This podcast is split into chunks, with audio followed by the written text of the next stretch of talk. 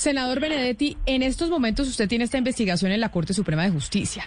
Se vienen las elecciones eh, de Congreso y se vienen las elecciones presidenciales. Usted fue el primero que dio un paso hacia la Colombia humana, hacia el eh, pacto histórico de Gustavo Petro. Y esto, sin lugar a dudas, esta investigación en su contra, pues va a manchar ese pacto histórico y va a manchar cualquier campaña al Congreso o a la presidencia de ese sector. ¿Qué va a pasar con usted? Entonces, ¿usted qué va a hacer? Porque ese sector y, el, y, el, y el senador Gustavo Petro, pues constantemente una de sus luchas ha sido en contra de la corrupción, cosa por la cual usted lo está investigando. si tú ves, si tú ves, yo estoy tranquilo porque lo he justificado y he demostrado el error de la Corte.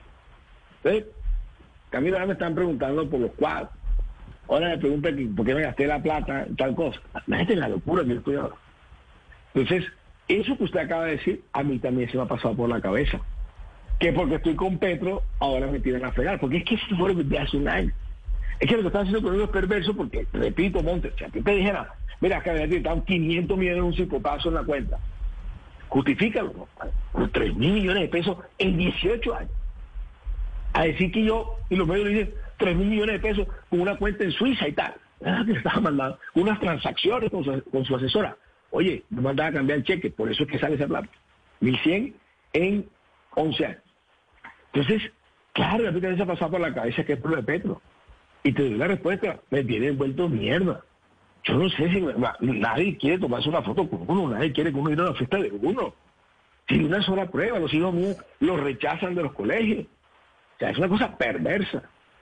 Ay, ¿Y, qué, casualidad te la hablan eso? ¿O será que porque, fíjate tú que cuando yo hablo de la moción de censura del ministro, y yo hablo de la moción de censura y empiezo con la moción de censura, creo que fue el, 10 de marzo, al otro día a las 6 de la tarde, el 11 de marzo, me abre la investigación la magistrada con un informe de hace un año sin que se haya movido una letra de ese informe. Dime tú, dime tú si no tiene que ver eso. Dicho, para decírselo a los enemigos míos, de pronto no me ponen preso y si lo si me ponen injusto, es que a mí me tiene vuelto mierda, sin una sola prueba, sin nada, porque están averiguando a ver qué encuentran.